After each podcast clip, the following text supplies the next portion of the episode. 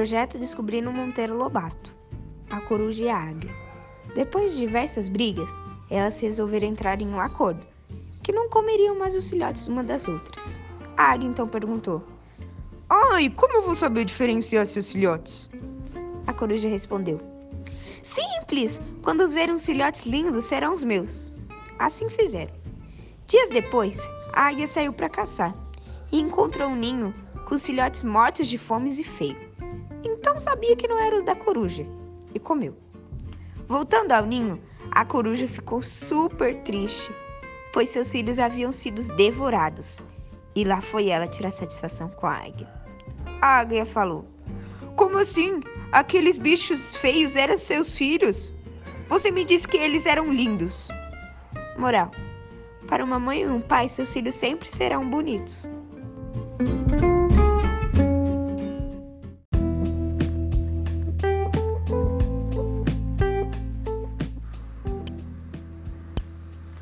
Monteiro Lobato, narizinho arrebitado. Numa casinha branca, lá no sítio do Pica-Pau Amarelo, mora uma velha de mais de 70 anos. Chame-se Dona Benta. Quem passa pela estrada e a vê na varanda, de cestinha, de costura ao colo e óculos de ouro na ponta do nariz, segue seu caminho pensando: que tristeza viver assim tão sozinha neste deserto. Mas engana-se, Dona Benta é a mais feliz das vovós porque vive em companhia da mais encantadora das netas, Lúcia, a menina do narizinho arrebitado, ou narizinho, como todos dizem. Narizinho tem sete anos, é morena como jambo, gosta muito de pipoca e já sabe fazer uns bolinhos de polvilho bem gostosos.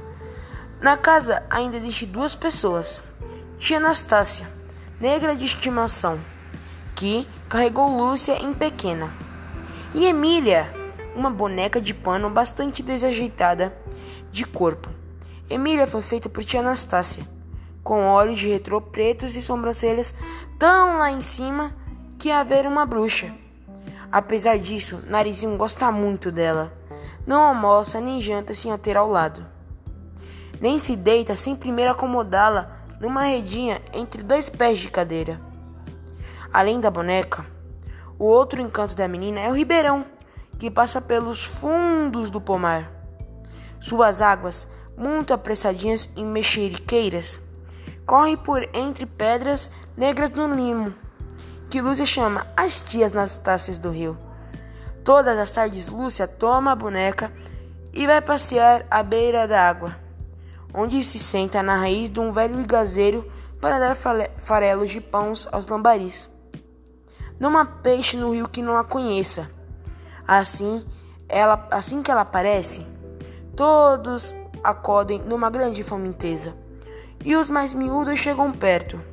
Os graúdos parecem que desconfiam da boneca, pois ficam arrecebiados e a espiar de longe. E nesse divertimento leva a menina horas, até que tia Anastácia aparece no portão do pomar e grita na sua voz sossegada: Narizinho, vovó está chamando.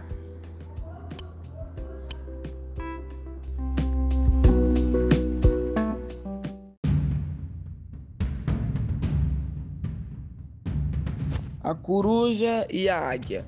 Basta de guerra, disse a coruja. O mundo é grande. É tolice maior que o mundo e andarmos a comer os filhotes uma da outra. Perfeitamente, respondeu a águia. Também eu não quero outra coisa. Neste caso, combinemos isto. De agora em diante, não comerás nunca os meus filhotes. Muito bem, mas como posso distinguir os teus filhotes? Coisa fácil. Sempre que encontrarem uns borrachos lindos, bem feitinhos, de corpo alegre, cheios de uma graça especial, que não existem filhotes de nenhuma outra ave, já sabes, são os meus. Está feito, concluiu a águia. Moral da história. Mostra para as crianças como senso estético e subjetivo e como devemos sempre observar de que boca sai um discurso compreendendo o contexto da fala.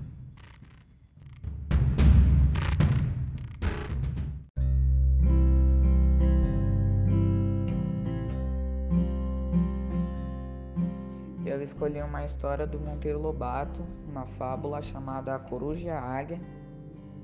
E essa história retrata de que dentro de uma rivalidade de muito tempo entre a águia e a coruja, elas sempre na caçada comiam um filho do outro, sempre meio que devolvendo, né? E um dia elas fizeram as pazes, elas fizeram as pazes e é, a águia pediu mais ou menos umas as características dos filhos da coruja para não acontecer aquilo novamente. E a coruja passou os como eram os filhos delas, falou que é, eram lindos, bonitos de corpo, entre outras qualidades. E a águia um dia, na caçada dela, comeu, ela achou um bicho muito feio, desajeitado, estranho, e comeu e comeu, pensando que não era o filho da coruja. E realmente era o filho da coruja. A coruja chegou no ninho muito chateada e foi devolver na, na águia, né? Foi fazer a caçada no ninho da águia. E quando chegou lá, a águia estava admirada e perguntou por que, que ela estava fazendo aquilo. E perguntou se era aqueles filhos dela. É, e a moral da história é que para retrato de filho ninguém acredita em pintor pai.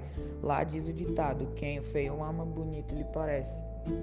E a interpretação da moral da história é que ao ponto de vista de ao ponto de vista de outra pessoa é muito mudado do ponto de vista de outra, porque ao, aos olhos da coruja, por ser filho, por ela amar eles, eles eram perfeitos aos olhos dela. Já aos olhos da águia, eles eram totalmente diferentes do que a coruja retratou.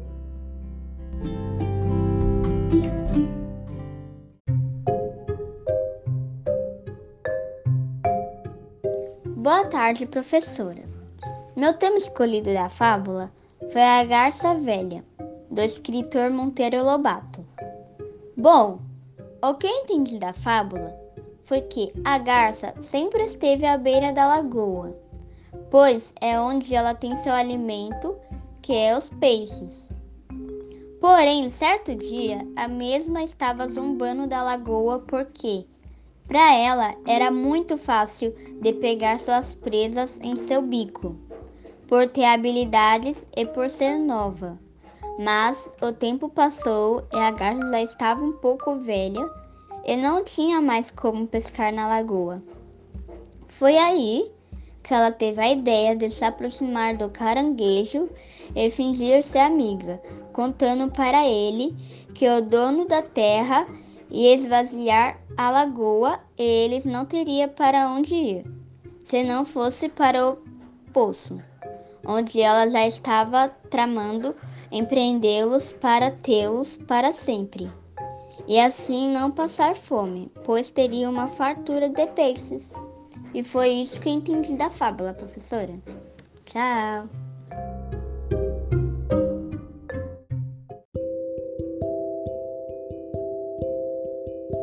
Olá, me chamo Vitor de Oliveira Braga, sou do sétimo ano G e hoje eu vim falar da fábula do pastor e o leão.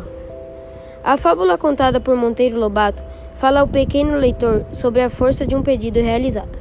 Ela mostra o poder do pensamento do pastor e as consequências práticas desse desejo, quando finalmente acontece aquilo que o protagonista tanto ansiava.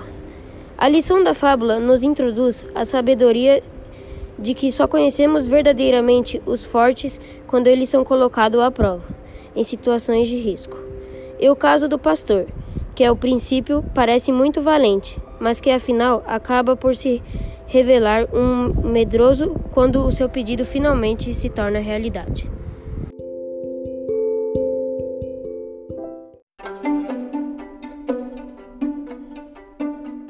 Olá, sou a Raíssa. Estudo na Escola Antonieta Borges Alves, sou do sétimo ano G e hoje vim contar uma fábula de Monteiro Lobato, o pastor e o leão. Um pastorzinho, notando certa manhã a falta de várias ovelhas, enfureceu-se, tomou a espingarda e saiu para a floresta. Raios me partam se não trouxer, vivo ou morto, o miserável ladrão das minhas ovelhas. hei de campear dia e noite, hei de encontrá-lo, hei de arrancar-lhe os fígados. E assim, furioso, a resmungar as maiores pragas, consumiu longas horas em inúteis investigações. Cansado já, lembrou-se de pedir socorro aos céus. Valei-me, Santo Antônio, prometo-vos vinte rezes se me fizerdes dar de cara com o infame salteador.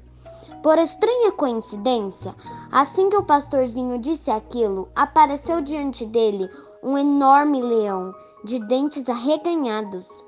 O pastorzinho tremeu dos pés à cabeça, a espingarda caiu-lhe das mãos, e tudo quanto pôde foi invocar de novo o Santo Antônio. Valei-me, Santo Antônio. Prometi vinte rezes se me fizer desaparecer o ladrão. Prometo agora o rebanho inteiro para que o faças desaparecer. Moral da história: No momento do perigo é que se conhecem os heróis.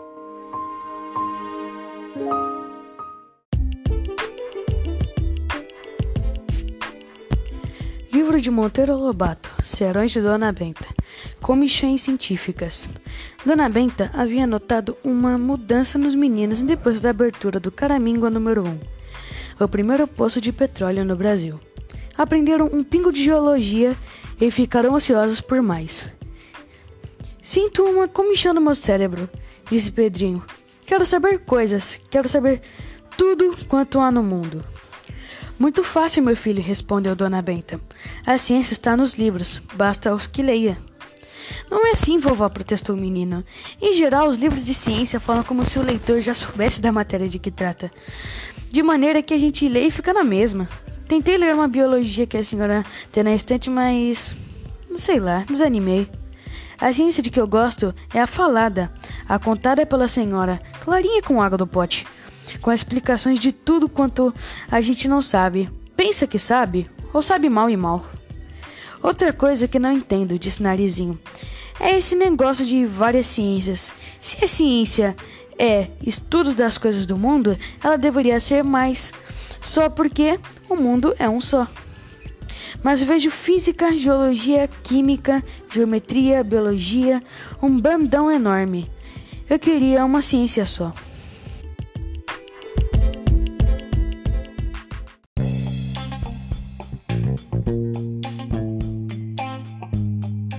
Sou o aluno Marcelo Figueiredo Santos, número 30, e esse é o resumo da obra de Monteiro Lobato, O Saci, juntamente da minha opinião. Autor: Monteiro Lobato, editora brasiliense. Pedrinho vai para o sítio de sua avó e decide caçar seu primeiro saci. Finalmente pega o arteiro, mas ao decorrer da história acontece algo que muda o rumo da vida de nossos aventureiros, porque a prima do garoto é enfeitiçada pela feiticeira Cuca. Com esse evento, Pedrinho e Saci vão em busca de Cuca para ajudar Narizinho, abre parênteses, prima de Pedrinho, fecha parênteses. E no caminho eles conhecem as lendas do folclore brasileiro. A minha opinião do livro é que Monteiro Lobato queria que quem lesse soubesse mais sobre as mais famosas lendas brasileiras. O livro em si é muito bom e tem um desenrolar de história boa que faz com que o leitor fique curioso e queira terminar de ler. A história tem tudo que pode ter, o famoso começo, meio e fim, que faz com que a história seja tão boa para ler.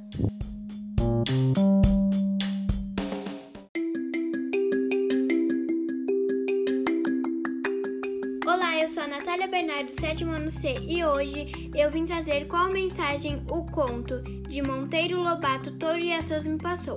Bom, no meu ponto de vista, os touros eram os principais, mas a mensagem que passou realmente foi que uma rã mais velha alertou as mais novas que, que o touro perdedor iria morar com elas no brejo e acabar machucando, pisando nelas e atrapalhando e causando maior transtorno. Mas as mais novas desrespeitaram ela e não acreditaram em nada do que ela falou.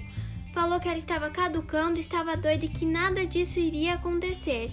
Mas no final o que aconteceu foi que o touro perdedor realmente foi morar no brejo e causou maior transtorno. Ou seja, a voz da experiência é o que ganha.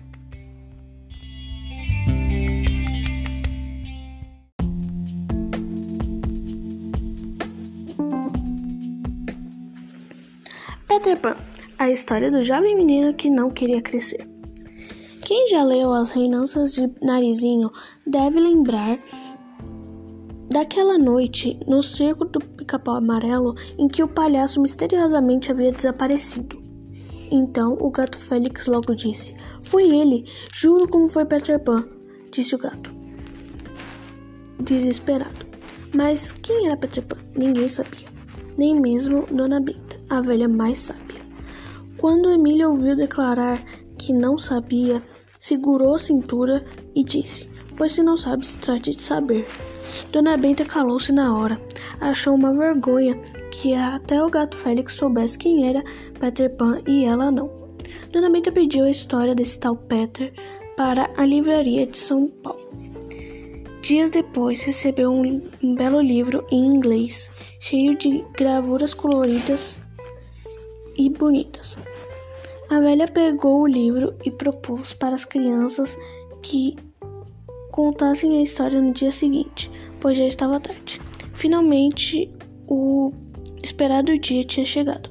Era uma vez uma família inglesa de três que havia três irmãos, Wendy e seus dois irmãos mais novos. Toda noite, Wendy contava histórias para seus irmãos, até que uma noite pousou um menino em sua janela e eles acabaram levando um susto pois não conheciam o menino e nunca tinham visto antes. E ainda por cima, o menino voava. Então, Peter propôs Wendy e seus irmãos a irem à Terra do Nunca.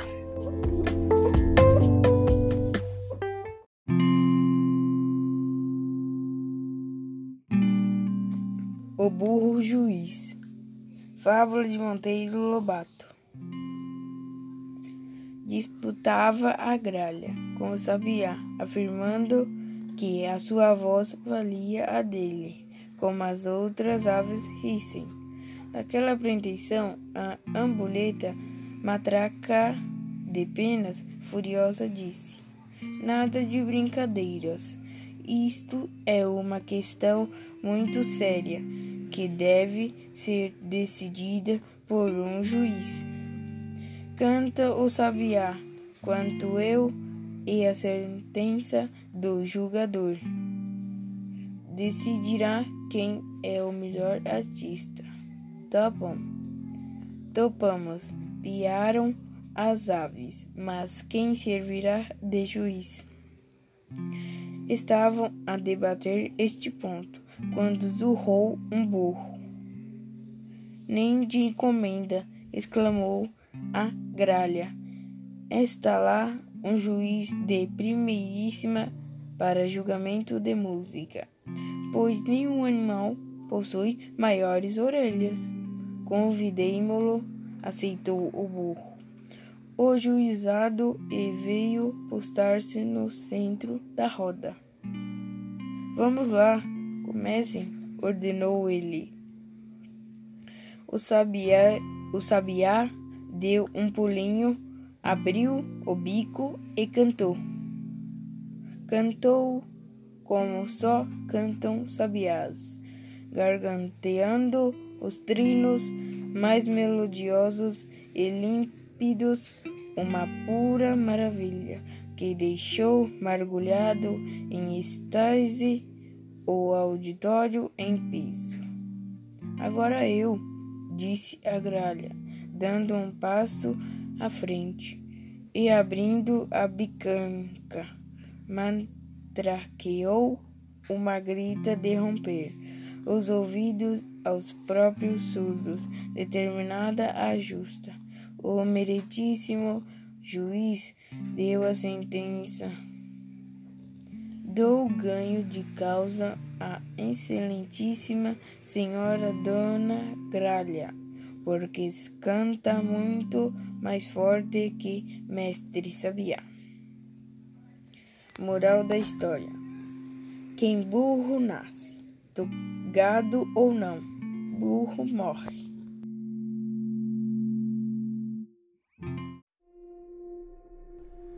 A coruja e a águia. Dias depois, andando à caça, a águia encontrou um ninho com três monstrengos dentro que piavam de bico muito aberto. Horríveis bichos, disse ela. Vê-se logo que não são os filhos da coruja. E comeu-os. Mas eram os filhos da coruja. Ao regressar à toca, a triste mãe chorou amargamente o desastre e foi ajustar contas com a rainha das aves. Que? disse admirada. Eram teus filhos aqueles monstrenguinhos? Pois, olha, não se pareciam nada com o retrato que deles me fizeste. Moral da história: Para retrato de filho, ninguém acredite em pintor pai. Já diz o ditado: quem ama o feio, bonito lhe parece.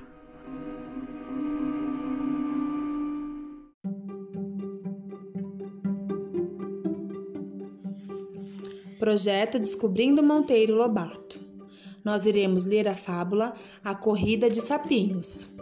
Era uma vez uma corrida de sapinhos. Eles tinham que subir uma grande ladeira e do lado havia uma grande multidão, muita gente que vibrava com eles.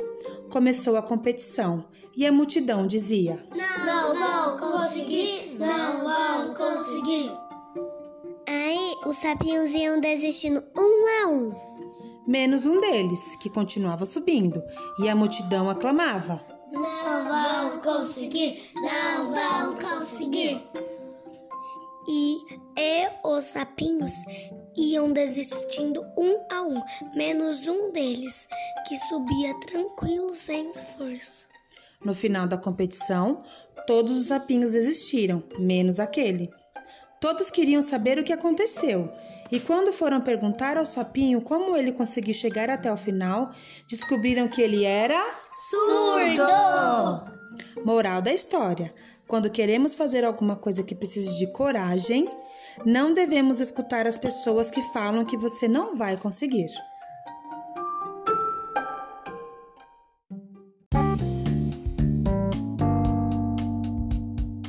Cordeiro. Meu nome é Calma Matheus Arrocha Cordeiro. A história é a corrida de sapinhos Monteiro Lobato.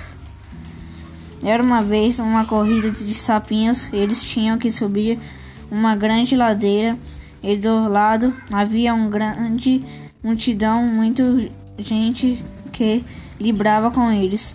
Começou a competição. A multidão dizia: Não vai conseguir, não vão conseguir, não vão conseguir. Os sapinhos iam desistindo um a um, menos um deles que continua e a multidão não vão conseguir, não conseguir. E os sapinhos iam des desistindo, menos um que subia tranquilo, sem esforço. No final da competição, todos os sapinhos desistiram, menos aquele.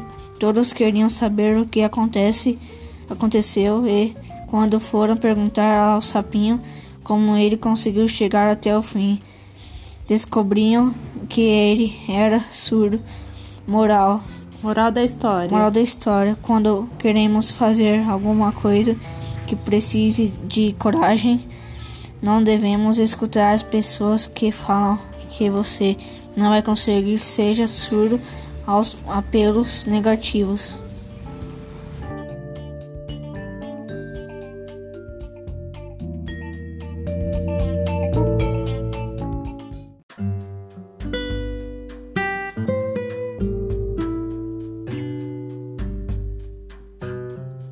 Projeto Descobrindo Monteiro Lobato. Hoje eu vou contar uma fábula, a onça doente. A onça caiu da árvore e por muitos dias esteve de cama, seriamente enferma. E como não pudesse caçar, padecia de fome das negras. Em tais apuros, imaginou um plano. Comadre Irara, disse ela, corra o mundo e diga à bicharada que estou à morte e exijo que venham me visitar. A Irara partiu, deu o recado, e os animais, um a um, principalmente a visitar a onça. Veio o veado, vem a capivara, vem a cotia, vem o porco do mato, veio também o jabuti. Mas o finório jabuti, antes de penetrar na toca, teve a lembrança de olhar o chão. Viu na poeira só rastos entrantes. não viu nenhum rastro sainte e desconfiou. Hum, parece que nessa casa quem entra não sai. Ou melhor, quem vem, em vez de visitar a nossa querida onça doente, e ir rezar por ela. E foi o único que se salvou.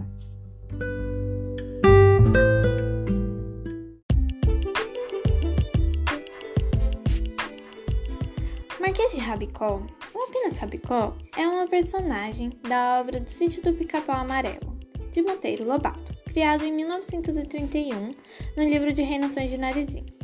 Ele é um porco gordo e guloso, que adora comer jabuticabas e que ganhou este nome por ter somente um toquinho de rabo. Ele morre de medo de tia Anastasia, que sempre tenta colocá-lo na panela, mas nunca conseguiu, pois o narizinho sempre o protege. Rabicó é marido de Emília e só se casou com ele por interesse em se tornar marquesa e talvez algum dia princesa.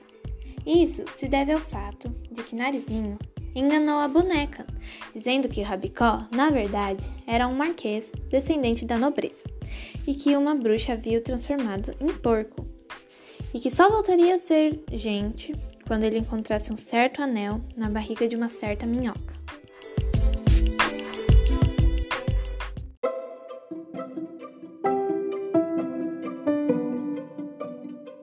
O que eu entendi da fábula de Monteiro Lobato, a coruja e a águia, a fábula traz protagonistas que são animais com características humanizadas e tem como objetivo o ensinamento e carrega uma sucinta moral ao final do texto. A história mostra para a criança como o senso estético é, é o objetivo e como devemos sempre observar.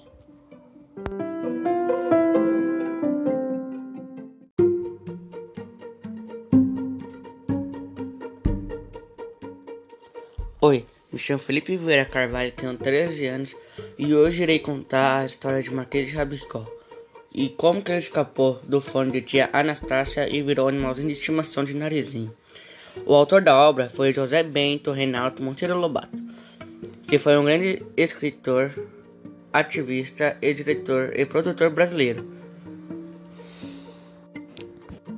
Era uma vez sete leitõezinhos e muito mentirosos, todos ruivos e com manchas brancas espalhadas pelo corpo. Quando a mãe dos sete leitõezinhos saía a passeio, eles ficavam atrás dela, e os sete leitõezinhos foram crescendo com o tempo. Porém, a vida deles não era fácil no sítio do pica-pau amarelo. A tia Anastácia falou que a prima Dodoca via jantar hoje, sempre atrás do coitado de Rabicó.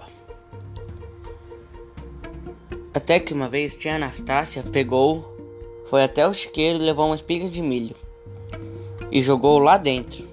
Os bobinhos vieram correndo. Aí pegar, eles pegaram e começaram a comer, comer, comer. De repente, a malvada se abaixa e pega um dos sete leitõezinhos. Segura pela perna o tal aquele. Depois de assassiná-lo, é pelado com a água, fervendo e destripado, temperando e no final assado no forno. Quando chega a hora de comer, todos falam que estão que está delicioso. Porém, um dos sete leitõezinhos tem sorte e ele se chama Rabicó, porque a Narizinho gosta dele como bichinho de estimação. Mas um dia, no aniversário de Pedrinho, tia Anastácia queria pegar o Rabicó para assá-lo em um belo jantar. Narizinho, que é muito esperta, ouviu a conversa de tia Anastácia e Dona Benta e foi correndo para o lugar onde Rabicó ficava. Narizinho, tendo muito carinho pelo Rabicó, foi correndo, correndo para avisar que ele corria muito perigo, que tia Anastácia queria preparar ele para a festa de Pedrinho. Mas ela falou: Mas eu vou esconder você num lugar onde só eu sei onde fica. Então o Narizinho colocou Rabicó em uma das árvores onde só ela sabia onde ficava. A tia a tia Anastácia falou: Mas que mancada! Eu não acho Rabicó. E resolveu preparar uma galinha para a comemoração. E assim, Narizinho salvou o Rabicó, que ia para o forno. Contudo, tia Anastácia, sempre avisada, quando iria pegá-lo, dessa vez seria para a festa de fim do ano. Mais uma vez, Narizinho escutou e avisou seu amigo: Rabicó, tem muita sorte de ter uma amiga para protegê-lo.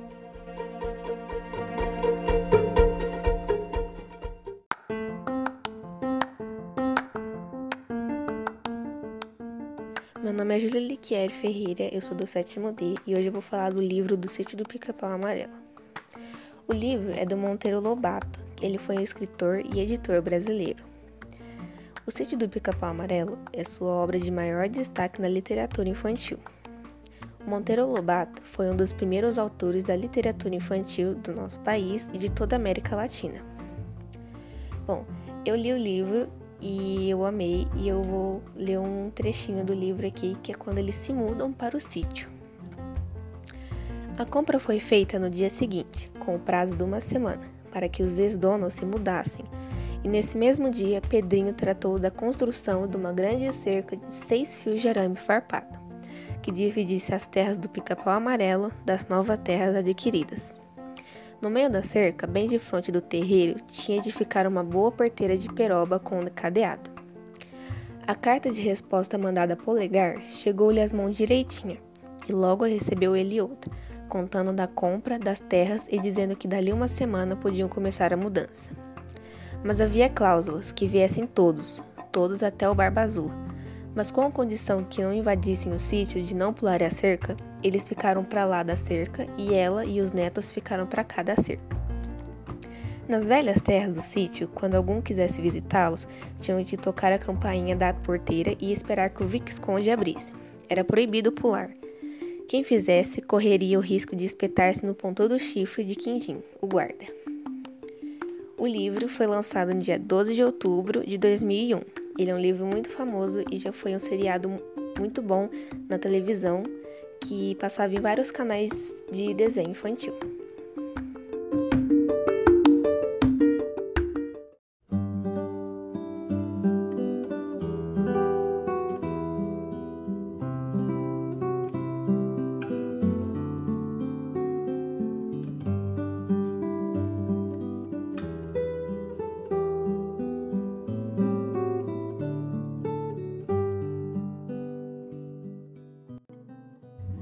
A história de Peter Pan contada por Dona Benta de Monteiro Lobato.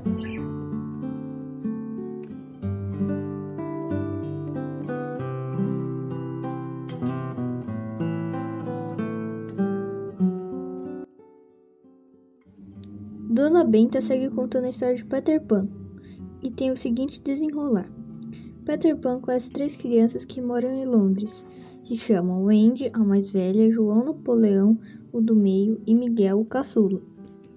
Peter Pan leva eles à Terra do Nunca, onde encontram os meninos perdidos e o Peter Pan se finge de pai, sendo Wendy a mãe dos meninos.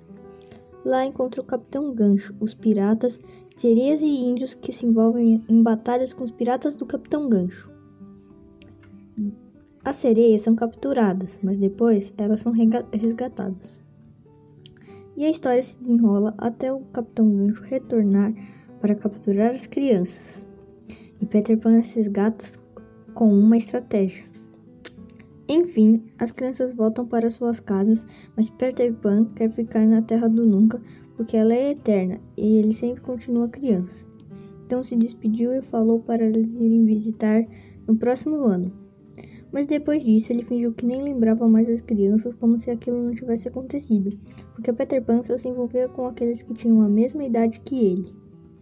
Cada vez mais, ele começava uma nova aventura com outra criança. Enquanto Dona Benta contava a história, ocorreram várias coisas.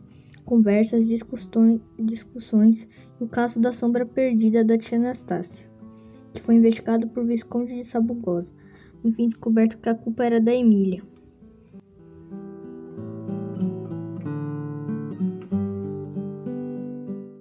Eu gostei muito da história e achei muito interessante. Tanto a história contada do próprio Peter Pan quanto a história que ocorreu na casa da Dona Benta. E achei interessante que o Peter Pan se envolve com as crianças da idade dele.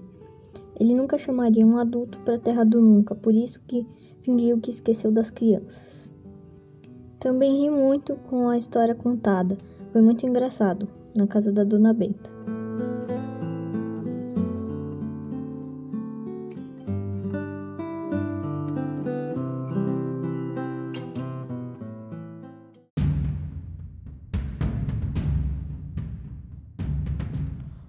Olá, meu nome é Davi Melo Pereira, tenho 13 anos e sou do sétimo ano A da Escola Antonieta Borges Alves. E estou participando do projeto Descobrindo Monteiro Lobato. Hoje eu irei ler e falar um pouco sobre o livro que escolhi. O nome do livro que escolhi é A Negrinha. Ele foi publicado em 2012 e seu autor é Monteiro Lobato. A editora que o publicou foi a editora Globo. Este livro relata a história de uma menina que nasceu na senzala, filha de uma escrava de origem do país de Gana. Conviveu com sua mãe até os quatro anos. Depois disso, foi criada por sua patroa após o falecimento de sua mãe. Na casa de sua patroa, era bem maltratada e constantemente recebia xingamentos, tais como peste e diabo. Seu corpo era tatuado de sinais, cicatrizes e vergonhas. Batiam nela houvesse motivos ou não. Bom, agora eu vou ler um pequeno trecho do livro. Negrinha era uma pobre órfã de sete anos. Preta? Não. Fusca, mulatinha, escura, de cabelos russos e olhos assustados. Nascera na senzala de mãe escrava e seus primeiros anos vivera-os pelos cantos escuros da cozinha, sobre velha esteira e trapos imundos. Sempre escondida, pois sua patroa não gostava de crianças.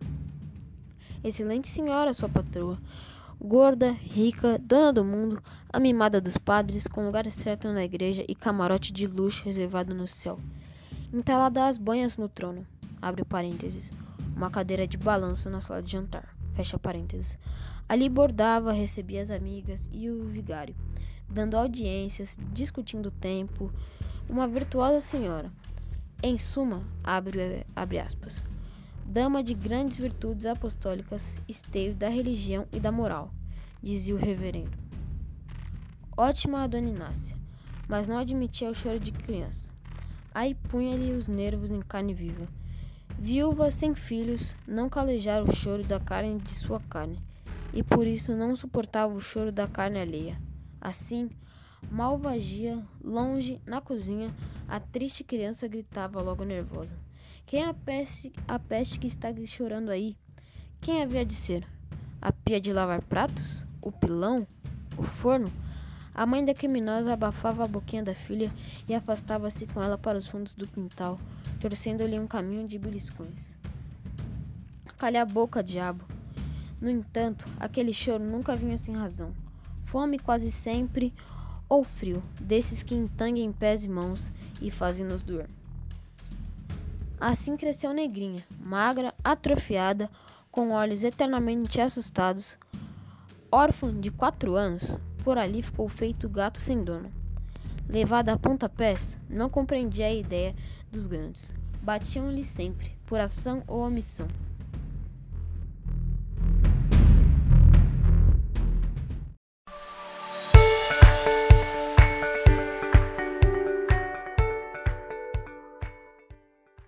Livro se inicia com o pequeno polegar mandando uma carta do mundo das fábulas perguntando se podem ir para o sítio passar uma temporada. A dona Benta fica meio revoltante, mas a Narizinho e o Pedrinho conseguem convencê-la. Então, ela compra as terras vizinhas, faz ótimas propostas para os coronéis e constrói uma cerca para separar o sítio dessas outras terras. Aí várias histórias, personagens foram chegando ao sítio, inclusive o Don Quixote, que achou que o Quindim era um monstro. Quando o pequeno polegar chegou ao sítio, não tinha nenhum lugar para ficar. Foi aí que veio a casa de João de Barros e decidiu ficar lá. Quando João de Barros apareceu, eles começaram a brigar. Nisso, o Visconde é mandado como conciliador e acaba caindo da árvore, se machucando todo. Nisso, todo mundo vai lá para socorrer o Visconde. Foi aí que a Quimera apareceu.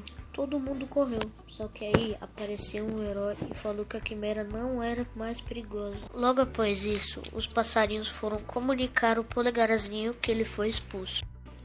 Um pouco mais à frente na história, Peter Pan aparece para ajustar o mar para os sete anões passarem. Só que isso não dá muito certo e acaba inundando o castelo da Branca de Neve. Só demorou mais para os sete anos passarem. Logo mais tarde, o Capitão Gancho apareceu perguntando para o Quindim se ele queria tomar um sítio com ele. O Quindim recusou e o Capitão Gancho foi procurar outros bandidos. Quando Dona Benta, Tia Anastácia, Pedrinho e Narizinho saíram, Capitão Gancho conseguiu tomar o sítio para si. O pequeno polegar passando por ali viu o capitão Gancho e logo foi comunicar eles. Quando o pequeno polegar falou a eles, eles tentaram voltar para casa pegar o capitão Gancho. Foi aí que Pedrinho pegou o jacaré, botou dentro do quarto da dona Benta e quando os ladrões entrassem, eles sairiam correndo. Após ver os bandidos correndo por causa do jacaré, eles lembraram que esqueceram a tia Anastácia, então voltaram para resgatá-la. Só que aí o livro acaba e o salvamento da tia Anastácia fica para outro livro, chamado Minotouro. Eu achei bem legal o livro, é um livro infantil que traz muitas aventuras e é bem legal de ler, porque você, você mergulha nesse mundo de aventuras.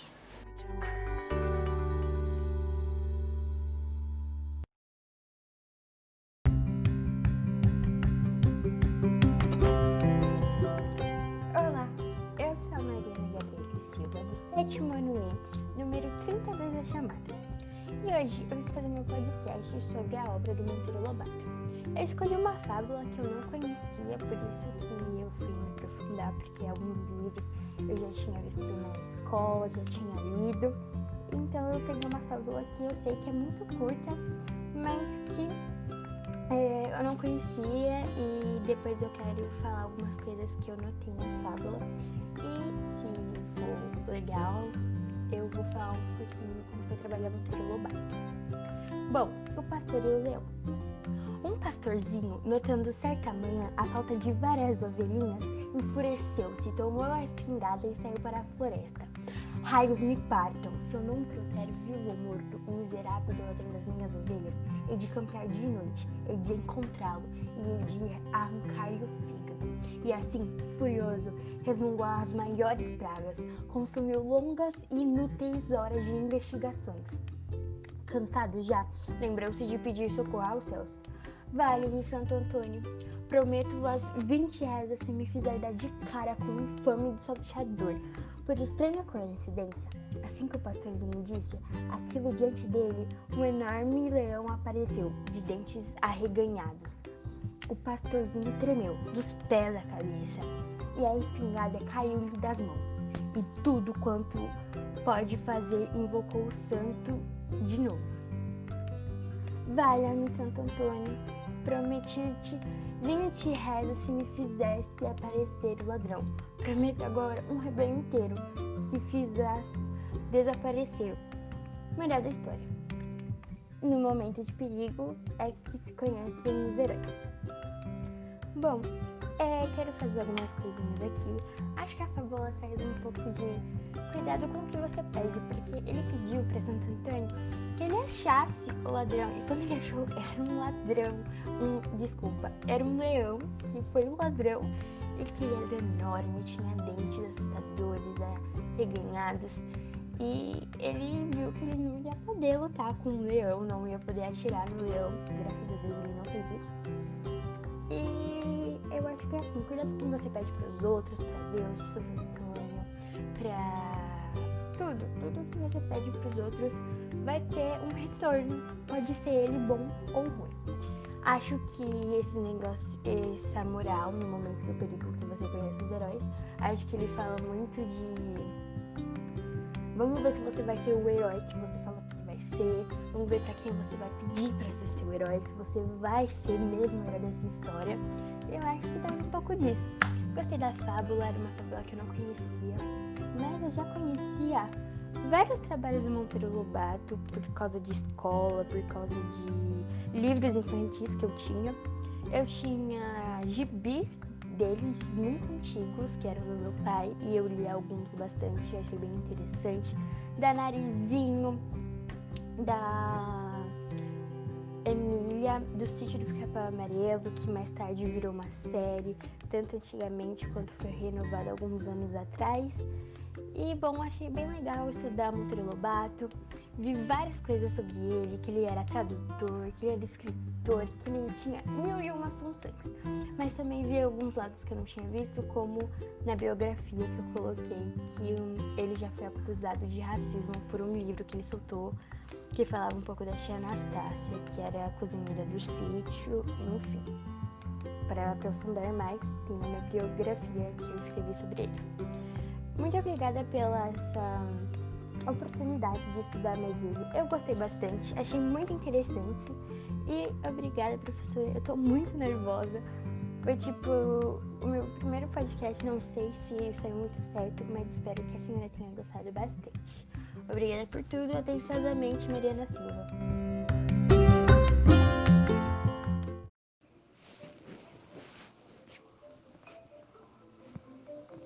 Em 1936, Monteiro Lobato publicou o livro chamado O Escândalo do Petróleo, na qual se falava dos grandes conflitos que o petróleo causou nas terras brasileiras. Antes do petróleo ser altamente explorado aqui, o Brasil era totalmente dependente de países estrangeiros para o uso dele no dia a dia. Vendo isso, Monteiro Lobato escreveu o livro para conscientizar que havia grande quantidade de petróleo no Brasil e ele não estava sendo explorado. O exterior estava com a maioria dos benefícios, pois o petróleo não estava sendo usado, enquanto continuávamos a comprar o de fora. Depois de muitos anos de grandes debates dos superiores, Getúlio Vargas, eu então presidente, permitiu a exploração do petróleo no Brasil, dando início à Petrobras, dizendo: "O petróleo é nosso". O livro que Monteiro Lobato escreveu com o intuito de motivar o governo brasileiro a explorar as suas grandes riquezas foi muito importante para o desenvolvimento do petróleo no Brasil.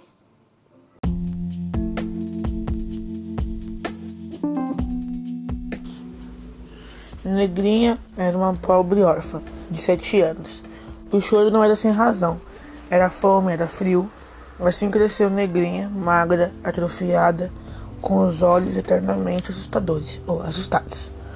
Órfã aos quatro anos, por ali ficou feito gato sem dono, levada a pontapés.